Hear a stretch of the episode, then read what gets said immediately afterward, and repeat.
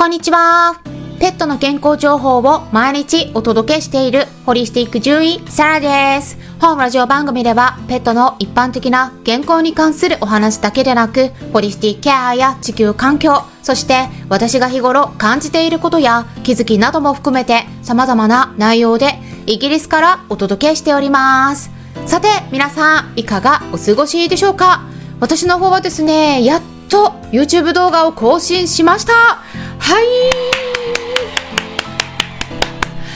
はい、ということで、本日の夜7時に公開される予定なので、ぜひチェックしておいてください。本当にね、あの、短い動画なんですけれども、これを作るのに 本当時間がかかって、なかなか前に進まないというところになってきてしまってるんですが、まあ、登録してくださってる方にはね、お知らせが届くと思いますので、ぜひ楽しみにしておいてください。で今回はサプリの選び方についてですね、まあ、今までこの音声でもお伝えはしてて、皆さんの中でもなんとなく頭に残っている内容にはなるかと思うんですが、改めて実際に皆さんが使っているサプリを持ってきて、一緒にチェックしてみていただきたいと思うんですよね。まあ、ただ話を聞くっていうよりも行動に移すと頭に入りやすくなりますので行動することが本当に重要です。なのでぜひぜひ動画の方も楽しみにチェックしててください。でそしてボイシーの方でもお伝えはしていたんですが自分で髪を切った姿で登場してますのでまたですね今までと違った髪型で初登場になっていますのでご確認いただければなと思います。まあそうなんです。あの自分で髪を切りに切ったんですよね。うん。あのサロンに行かずに家で切りました。でそのエピソードについてはボイシーの第79回目の放送でなんかですね他の真面目な放送よりもズバ抜けて聞かれてるんですよね。なんか昨日確認したらですね990回の再生回数としてカウントされていました。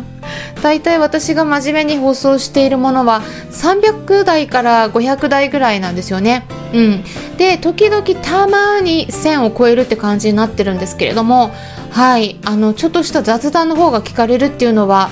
嬉しい反面複雑な気持ちなんですが、まあ、自分で髪を切るって、まあ、なかなかしないことだからかもしれないですよね、まあ、ちょっとおすすめのリンク先も紹介しているので興味のある方は聞いてみてください。それからレターをいただいておりましたので読ませていただきます。こういった内容でした。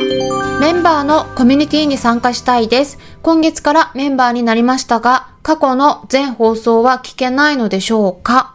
ということだったんですが、あの、レターを送ってくださった方、ありがとうございます。ぜひぜひ、メンバーさん限定コミュニティの方に招待させていただきますよ。ただ、スタンデー FM のレターの機能っていうのは、お名前を書かないとですね、どなたが送ってくださったのかがわからないシステムになってるんですね。なので、ちょっと私の方からはどちらの方なのかがわからない状態になっています。まあ、私の Facebook ページのリンク先を今回の概要欄に載せておきますのでそこから直接メッセージを送ってみてください。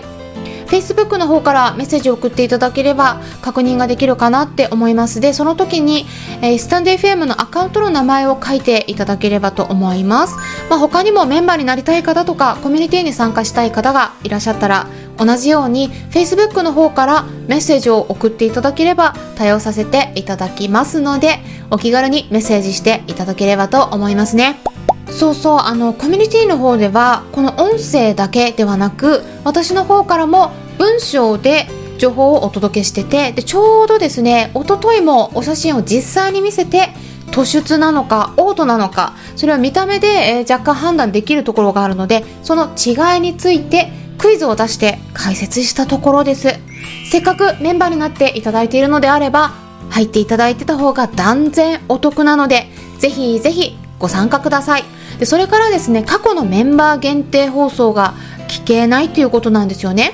まあ、これってねどうなんでしょうか？はい、あのメンバーの皆さんどうなっていますか？私ねちょっとね調べたんですけれどもこの辺りの詳細についてはあまりスタンド FM さんの方から説明が書かれているところっていうのが見つからなかったんですよね。えどなたかわかる方がいらっしゃったらコメントからでも教えていただければなと思います。あの私はこうでしたみたいなことでいいのでもしかしたら加入した月以降の分しかメンバー限定配信っていうのは聞けないのかもしれないですよね。うん、ただ何かね知りたいことがあればコミュニティの方とかレターからご質問いただければサポートさせていただきますのでそんな形で考えていただければと思います、えー、レターをいただく場合はメンバーであることがわかるようにアカウントの名前の方をぜひご記入ください、えー、そしたら優先させていただきます。ということで、まあ、いただいたレターにお答えしていたんですけれども解決になれば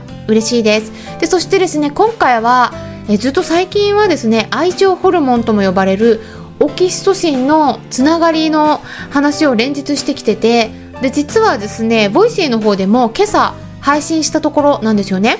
でそちらではこのスタンドエフエムではお話ししなかった内容でお伝えしてて犬対猫っていうことではい。オキシトシンのこの研究の方でね飼い主さんと触れ合った後にどちらの方が増えているのか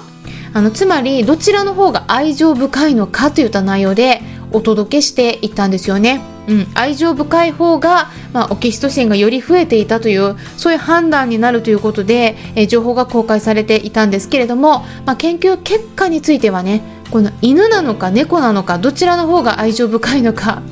ということでこれねあのオキシトシンのレベルではっきりと結論が出てましたので、まあ、気になる方はボイシーの今朝の配信を聞いてみてください。そしてそこからですね今日は私からの視点ということでワンちゃん猫ちゃんが求めるものの違いについてお話ししたいなと思います、まあ、犬が合う人なのか猫が合う人なのかやっぱりですねそこを考えて一緒に暮らす動物さんを考えるっていうのがベストになると思うんですよね。今回はですねちょっと雑談のような感じで軽く聞けるような話にしておりますので興味のある方は是非最後まで聞いてみてください。はい。まずですね皆さんは犬派と猫派どちらって聞かれたら何て答えますか？まあ大体ほとんどの方が犬と暮らしてたら犬猫と暮らしてたら猫って答えるのではないかなって思うんですがただ、まあ、両方と暮らしている方もいらっしゃいますよね、まあ、もしくは私のように今は猫と暮らしてても昔は犬と暮らしていたとかもしくはその逆だったりそうすると迷いますよね。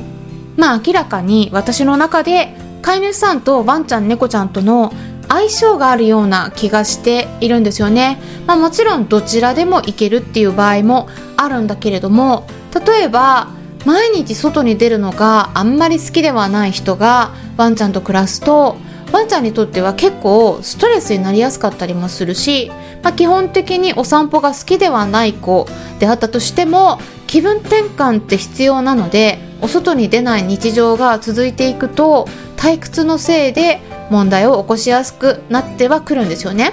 でそうすると結構引きこもりがちな人が犬と暮らし始めると結構問題になりやすいって言ったこともあるしあとは飼い主さんがどちらかっていうと猫タイプの人だったりするとまあ常に一緒にいようとするワンちゃんに対して、えー、ちょっとうんまあ言ってみれば愛が重いみたいな あの疲れてしまうって言ったこともあるみたいですよね。なので飼い主さん自身が犬タイプなのか猫タイプなのかで相性の合う動物さんの種類が変わるかもしれないななんていうふうに思っているんですが、この音声を聞いてくださっているあなたはどちらのタイプでしょうか？まあ、猫の場合で問題になりやすいのは、飼い主さんが結構寂しがり屋な人だったりすると、あまりですね、べったりされるのも嫌がることがあるんですよね。まあ、一緒に暮らす上で、どの動物さんにしたらいいか、最初に決める時にこの辺りの相性って結構重要ではないかなって思っています。まあうちの猫たちも常に私と一緒にいたがるところはあるので、まあ、ちょっと猫よりも犬っぽいところは2人ともあるんですがそれでもですねあのうんちょっと今は1人にしてみたいな感じで言われることもあるんですよね。まあいわゆる塩対応っていうんでしょうか。まあ猫をね飼ってる方であればあるあるって言われるのではないかなって思うんですが猫の塩対応ありますよね。あのその反応っていうのは まちょっと触った時にあの尻尾をブンブンゆっくり振り始めるんですよね。うん、これはねカンパネーラが時々やるんですよね。でジョバンニの場合はあんまりそういう尻尾の使い方はしないんですが、まあ、その代わりにあのちょっと一人にしてほしい場合は甘噛みしようとするというね、うん、でも寸止めなんですよ。でこの寸止めの様子で 私はあこれ以上あまりやったらダメだなっていうのが分かるので、まあ、そこからは触らないので、えー、そっとしておくから噛まれることは全然ないんですけれども、まあ、結構ね噛まれたり引っかかれている飼い主さんがいらっしゃいますね、えー、皆さん大丈夫でしょうか？注意してくださいね。あのー、噛まれたり引っかかれたりする場合があるっていうのは時々ですね 猫ちゃんは一人にしてほしいのに、えー、邪魔をされて嫌がってる。そういうサインかもしれません。それはですね飼い主さんのことが嫌いとかそういうことではなく今はそういう気分じゃないっていうね そういうことがあるんですよね。はいあのそんな感じなんですがまあワンコたちはねあんまりそんなことなかったですね私は。いや以前一緒に暮らしていた犬のシェルティのテリーからはですね私と一緒に暮らしてた時は私が子供の頃だったのであの本当にしかもですね私の母親ががんでがんというかまあ白血病でね、うん、入退院を繰り返していたので、えー、子供でしかも父親は帰りが遅かったから女兄弟で夜ずっと過ごさないといけない時があってやっぱり怖い時があったんですよね。でその時にテリーがいると本当に心強くてで、えー、結構ベタベタしてあのー、怖い時に すごいえー、一緒にいさせて部屋に閉じ込めるみたいなことをね、してたんですよ。すごいね、嫌だっただろうなとは思うんですけれども、そんな時にため息をね、よく疲れてたんですね なんですけれども、でもね、猫がするような塩対応では全くなくて、もう受け入れてくれて、そういうところが犬のすごいところだなって思うんですよね。え皆さんと一緒に暮らしている子たちはどうでしょうか？まあ、猫ちゃんにもいいところはあるしワンちゃんにもいいところがあって、まあ、比較をしてみると面白い発見があるなと思って少しお話ししてみました。ということで今週もイベントがありますのでぜひ皆さんご参加くださいね。スタンデー FM でも配信をされていらっしゃるドッグトレーナーのなおちゃん先生とコラボライブを開催します。はい。はいということでまあ、具体的な日程を今からお伝えしますので、ぜひスケジュールの方をチェックしておいてください。4月9日の土曜日の夜7時半から、えまずクラブハウスで少しお話をして、で、そして後半として夜の8時半から、ボイシーでライブをさせていただきます。ワンちゃんと暮らしている方とか、これから一緒に暮らそうかなと考えている方は、ぜひお見逃しなく日程を押さえておいてください。